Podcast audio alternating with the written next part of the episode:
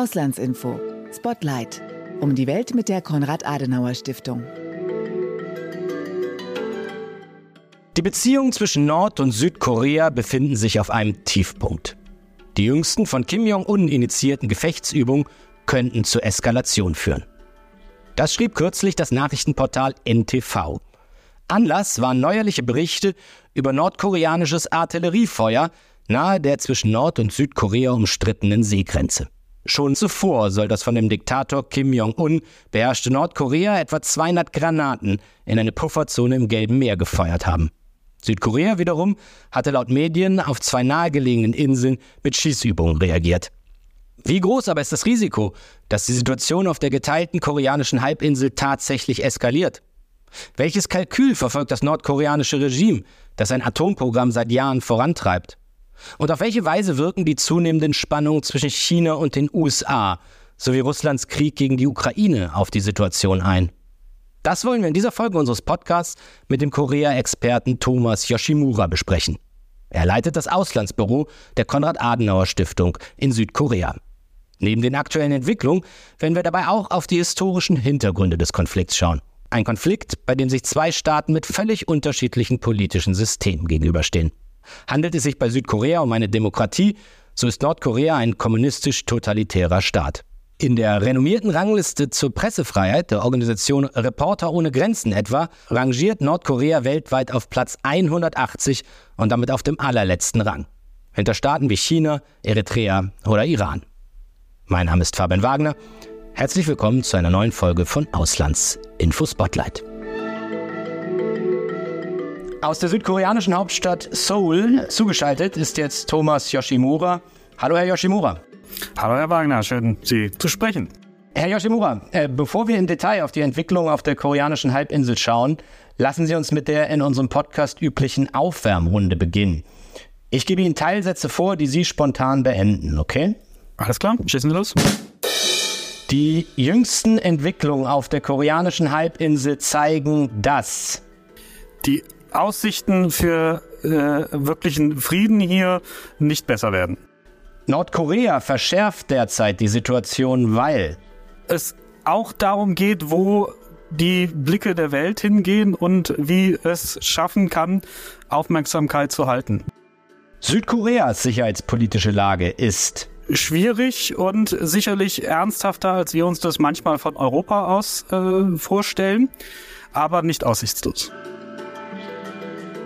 Herr Yoshimura, Südkorea wirft Nordkorea vor, wir haben das hier in den Medien gelesen, jüngst mehrmals Artilleriegeschosse in eine Pufferzone im Gelben Meer nahe zweier südkoreanischer Inseln gefeuert zu haben. Das nordkoreanische Regime in Pyongyang bestreitet das. Was genau, Herr Yoshimura, wissen wir über die Vorfälle? Also zum einen gehört Artilleriefeuer bzw. gehören Übungen gewissermaßen zur, zu, zu Traditionen in den innerkoreanischen Beziehungen, leider. Und etwa zum Jahresanfang ist es auch durchaus üblich, dass Nordkorea etwa Übungen durchführt. So geschehen am Freitag letzte Woche jedenfalls. Und dabei wurden auch Artilleriegeschosse abgefeuert. Daran bestehen keine Zweifel auch auf der nordkoreanischen Seite. Auf der südkoreanischen Seite wurde das auch nochmal dann am Samstag äh, gemeldet. Und die Frage ist, ob es sich dabei nur um Artillerieabschüsse handelt oder um kontrollierte Sprengungen. Die Nordkoreaner wiederum haben reagiert und gesagt, sie hätten die äh, Südkoreaner an der Nase herumgeführt und getäuscht. Äh, es wären keine Artilleriegeschosse abgefeuert worden.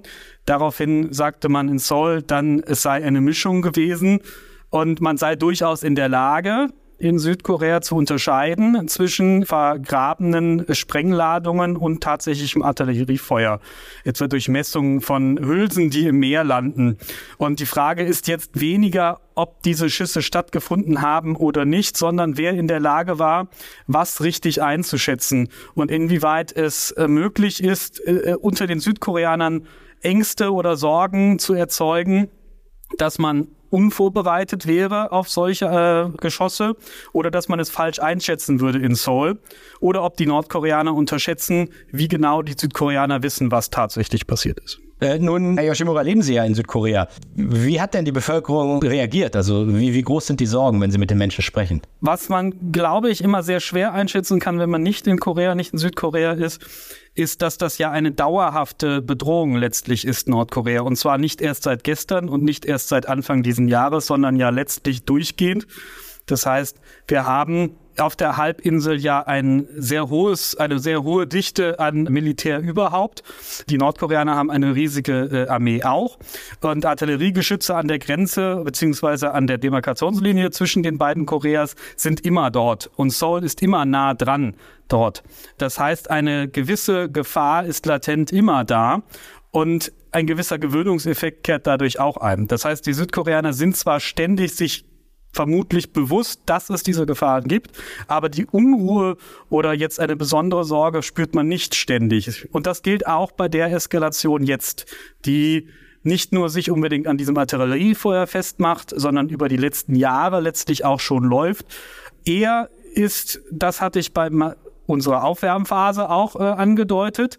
Die Frage ja, wie schenkt man dem überhaupt Aufmerksamkeit oder wie viel? Und das gilt auch für die Südkoreaner. Wie sehr interessiert man sich im Moment für Fragen der innerkoreanischen Beziehung oder inwieweit ist es ein ja, verlorenes Spiel für den Moment jedenfalls, so dass man sich nicht so sehr damit beschäftigt und wie besonders ist die Gefahr im Moment?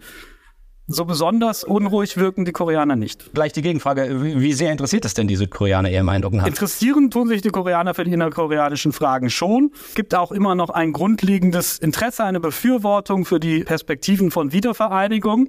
Im Konkreten oder inwieweit das eine realistische Frage ist, die die Menschen jetzt beschäftigen sollte, ist aber ein anderes Blatt. Für die Südkoreaner interessanter sind im Moment Verhältnisse in Südkorea. Wir haben demnächst Wahlen hier in Südkorea. Ganz viele innenpolitische Fragen sind sehr, sehr wichtig im Moment.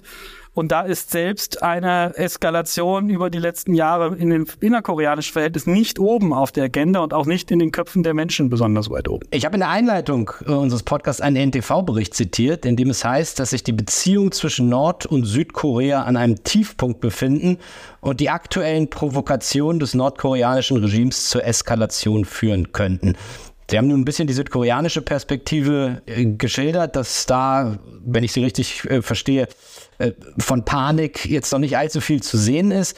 Trotzdem die Frage, teilen Sie die Auffassung des NTV-Berichts? Also droht eine weitere Zuspitzung bis hin zu einem offenen Krieg? Wir sehen über die letzten Jahre, letztlich seit dem dann ergebnislosen oder gescheiterten äh, Gipfeltreffen unter dem US-Präsidenten Trump mit äh, Kim Jong-un, eine Zuspitzung weiter und weiter.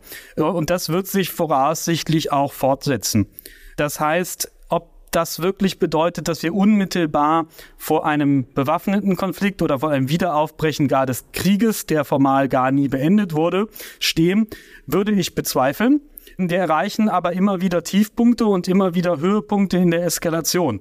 Zuletzt auch etwa, äh, wenn man sich schaut, dass die Nordkoreaner ihrerseits den Glauben an die Wiedervereinigungsperspektive ausschließen und das Ziel aufgegeben haben und vielmehr davon sprechen, dass ein Krieg mit den USA und auch mit Korea bevorstünde in diesem Jahr und man sich dafür vorbereiten müsste, sehr konkret, ist schon eine rhetorische neue äh, äh Dimension, ein neuer Tiefpunkt.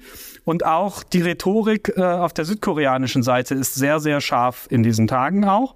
Das ist nichts, was wir jetzt ständig haben. Das heißt, eine Eskalation ist da und sie geht auch sehr, sehr weit.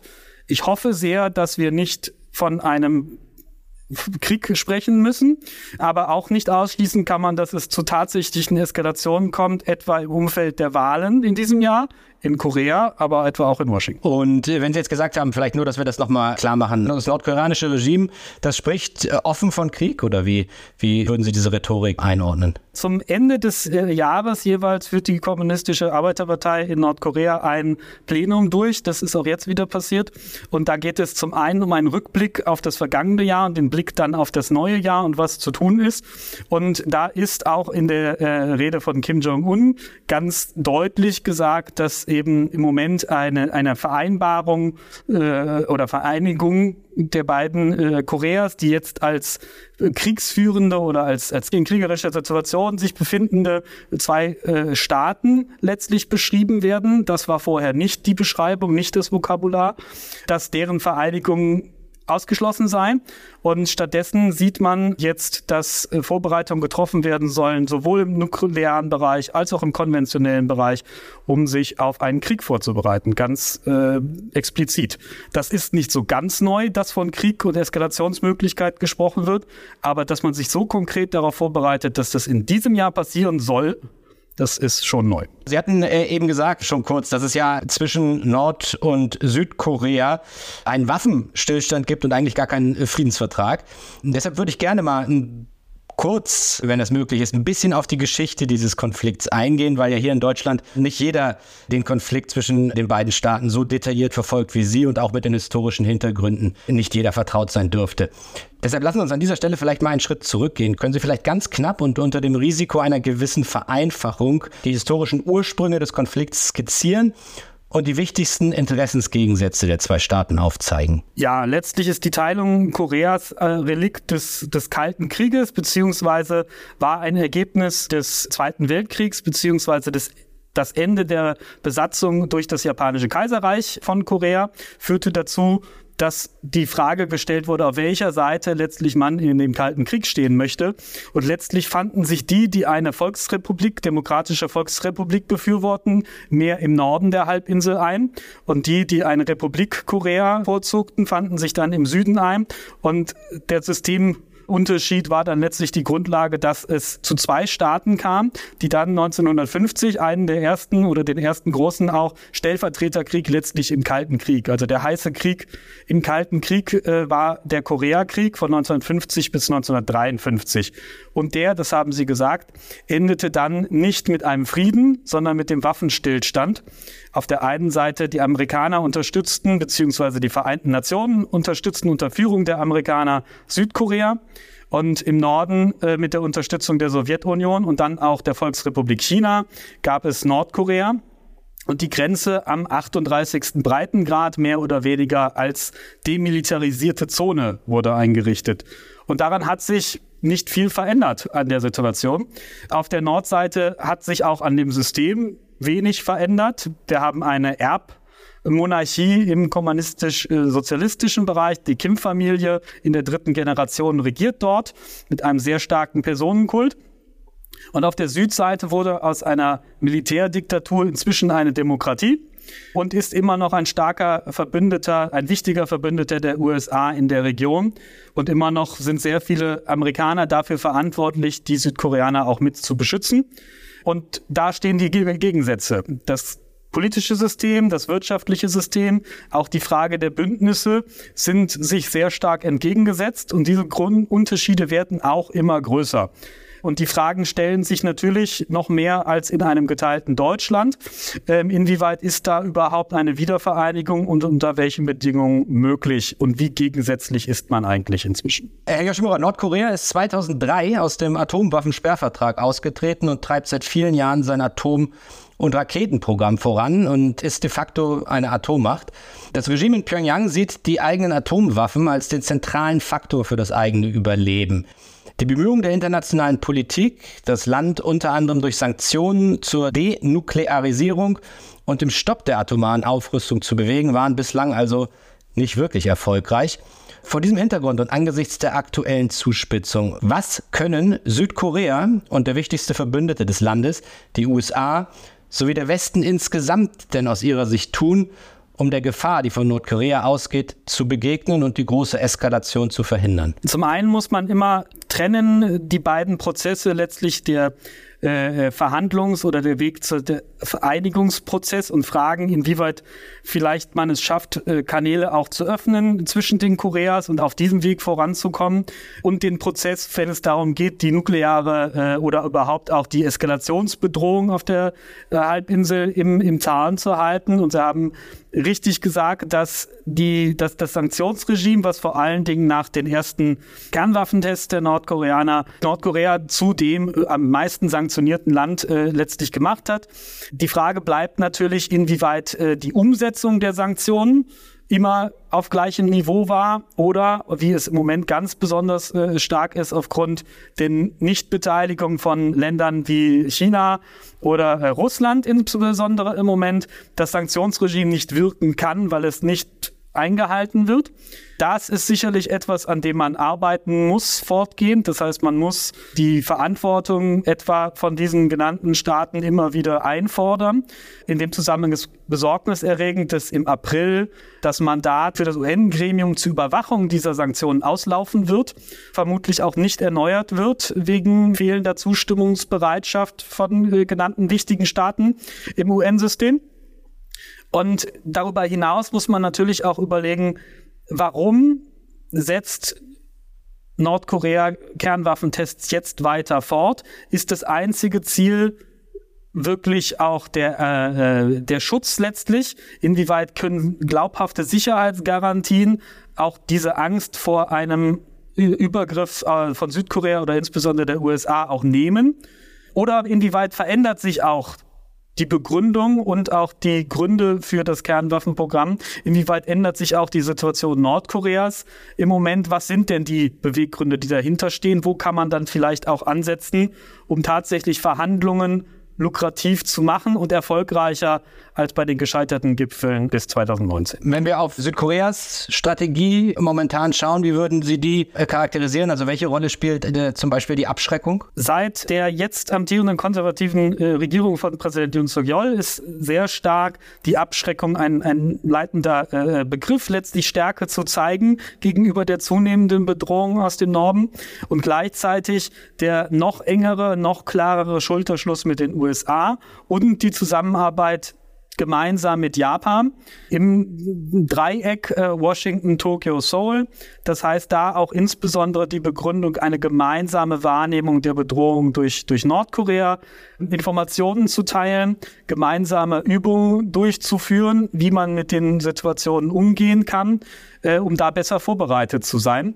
Und gleichzeitig sowohl im konventionellen Bereich, aber auch bis hin zu Diskussionen um eine nukleare Bewaffnung auch Südkoreas abschreckend zu sein, sich bereit zu machen, auch im militärischen Bereich und dann etwa gleichzuziehen, wenn Nordkorea erfolgreich einen Satelliten, äh, Spionagesatelliten ins All schießt, dann folgt auch der von Südkorea. Und da nicht Schwäche zu zeigen, ist Ansatz äh, der südkoreanischen Regierung. Sie haben jetzt die Strategie der südkoreanischen Regierung äh, ein bisschen beschrieben und sind auch auf Japan eingegangen. Ich glaube, das ist auch ein interessanter Punkt, wie die Regierung mit Japan interagiert, weil, und vielleicht können Sie mir da helfen, die Beziehungen Südkorea-Japan ja eigentlich äh, durchaus auch nicht immer völlig entspannt äh, waren und das eine neue Akzentsetzung der derzeitigen Regierung ist. Ist das so richtig? Absolut. Die Beziehungen zwischen Korea und Japan sind seit dem Zweiten Weltkrieg beziehungsweise der Besatzung Japans ähm, nie einfach gewesen. Sie waren in den Jahren der letzten Regierung in, in Seoul auch als besonders schlecht beschrieben. Auch da sprach man von Tiefpunkten in japanisch-koreanischen äh, Beziehungen. Jetzt ist eine deutliche Besserung, eine deutliche Annäherung ob die nachhaltig ist, auch bei einem zukünftigen eventuellen Regierungswechsel in Seoul, ist eine Frage. Aber auch die Frage, was kann man da wirklich auch erreichen?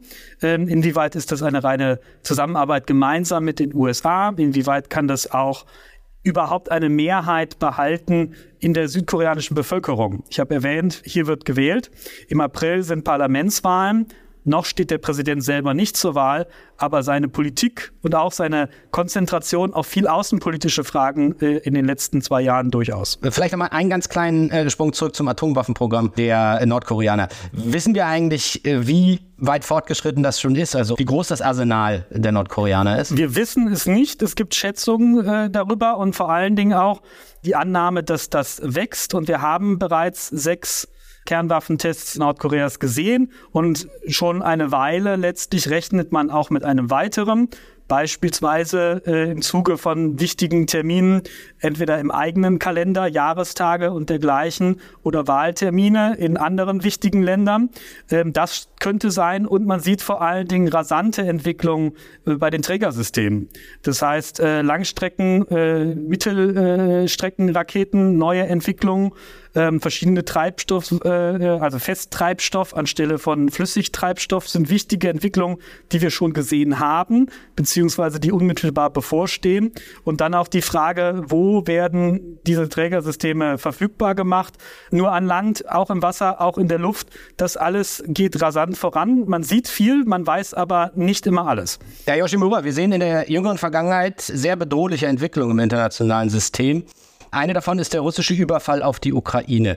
Nordkorea steht in diesem Kontext fest an der Seite des Kremls und soll Moskau sogar mit Waffen beliefern, was den auch von Russland unterstützten UN-Sanktionen wegen des nordkoreanischen Atomprogramms, die auch Sie schon angedeutet haben, zuwiderlaufen würde. Äh, Beobachter sehen in der Intensivierung der nordkoreanisch-russischen Bindung ein Zeichen dafür, dass das nordkoreanische Regime die globalen Entwicklungen als Chance sieht, die eigene Isolation zu überwinden und sich auch ein Stück weit aus der sehr großen Abhängigkeit von China zu lösen. Würden Sie das auch so sehen? Profitiert Nordkorea von den Krisen der Welt und gewinnt an Handlungsspielraum? Ja, das würde ich auch so sehen. Zumindest insofern, als dass Russland auch aus einer gewissen Not heraus, wegen der, des Bedarfs an Munition und offenbar auch an Waffensystemen sich überhaupt an Nordkorea gewandt hat.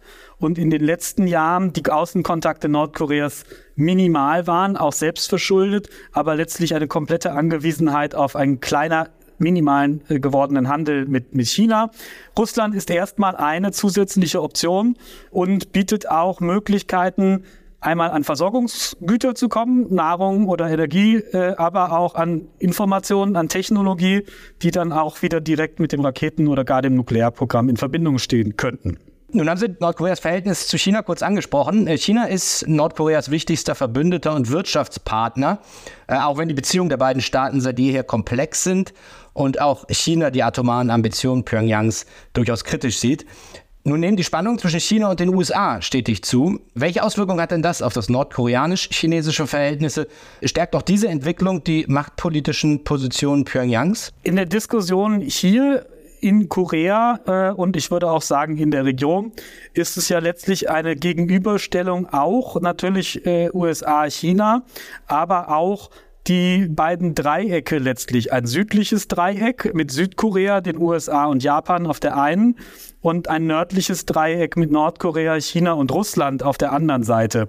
Und in dieser Dynamik, ähm, und das ist etwas, was Nordkorea aufwertet und deshalb sicherlich auch zu der Rhetorik von der nordkoreanischen Seite passt und was dann auch Möglichkeiten bietet, äh, einzufordern von einem Partner China, der schon seit äh, Bestehen Nordkoreas das Land letztlich mit am Leben hält, vor allen Dingen seitdem es mit dem Land wirtschaftlich fundamental bergab gegangen ist, aber auch Einfluss geübt hat, wie Sie das gesagt haben, durchaus manchmal kritisch sein kann.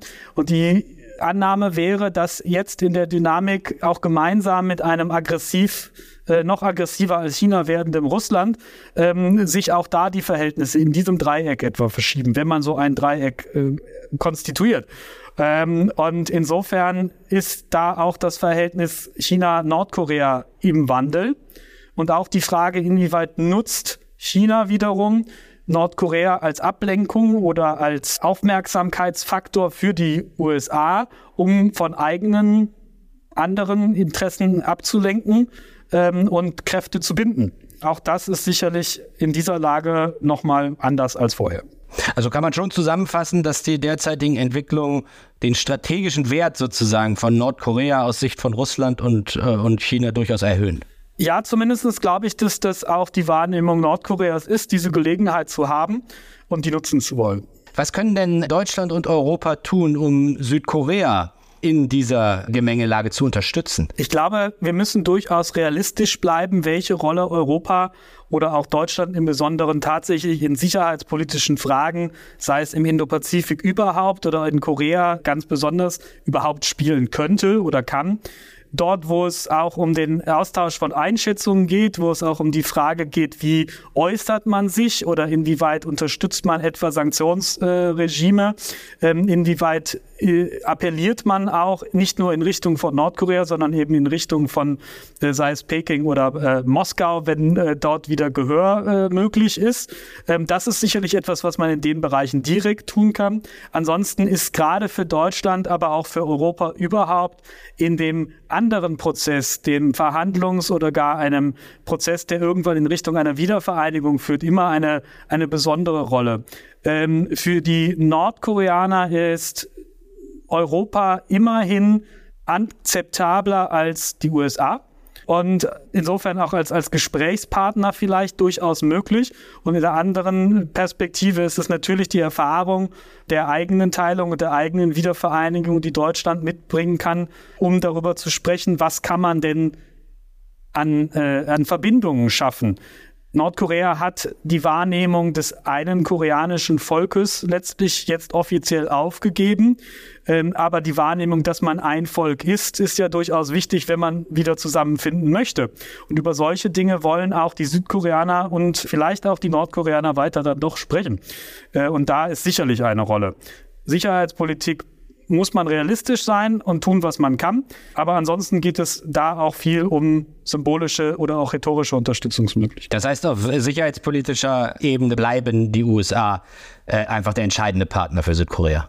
Ja, die USA sind unersetzlich auf absehbare äh, Zeit auch für Südkorea als Sicherheitsgarant. In dem Zusammenhang spielt natürlich eine Rolle äh, das Wahlergebnis in äh, Washington in diesem Jahr und inwieweit sich da auch die die Allianzen hier in der Region verändern, je nachdem, wie das Ergebnis sein wird. Aber Europa kann die USA ganz besonders auch hier nicht ersetzen. Das ist nicht die Frage. In anderen Dimensionen, sei es äh, im, im Cybersicherheitsbereich, lohnt sich vielleicht Austausch dann mehr. Nordkorea ist äh, bekannt bzw. berüchtigt für seine Fähigkeiten in der Cyberkriminalität, beziehungsweise die Perspektive ist auch da, dass es eine Bedrohung wird, letztlich auch für Korea, aber auch für die USA oder auch für Europa. Und da sind durchaus auch Möglichkeiten, wo sich Europa wirklich aktiv einbringen kann äh, in den Konzepten, aber weniger in der Frage der ballistischen Bedrohung Südkoreas durch Nordkorea. Herr Yoshimura, vielen Dank für Ihre Zeit. Ich danke Ihnen für das Gespräch. Das war eine neue Folge von Auslandsinfo Spotlight, dem Außenpolitik-Podcast der Konrad-Adenauer-Stiftung. Mehr zu dem Podcast sowie dem Außenpolitik-Magazin Auslandsinformation gibt es auf unseren Social-Media-Kanälen sowie auf der Internetseite www.auslandsinformation.de. Vielen Dank fürs Zuhören und bis bald.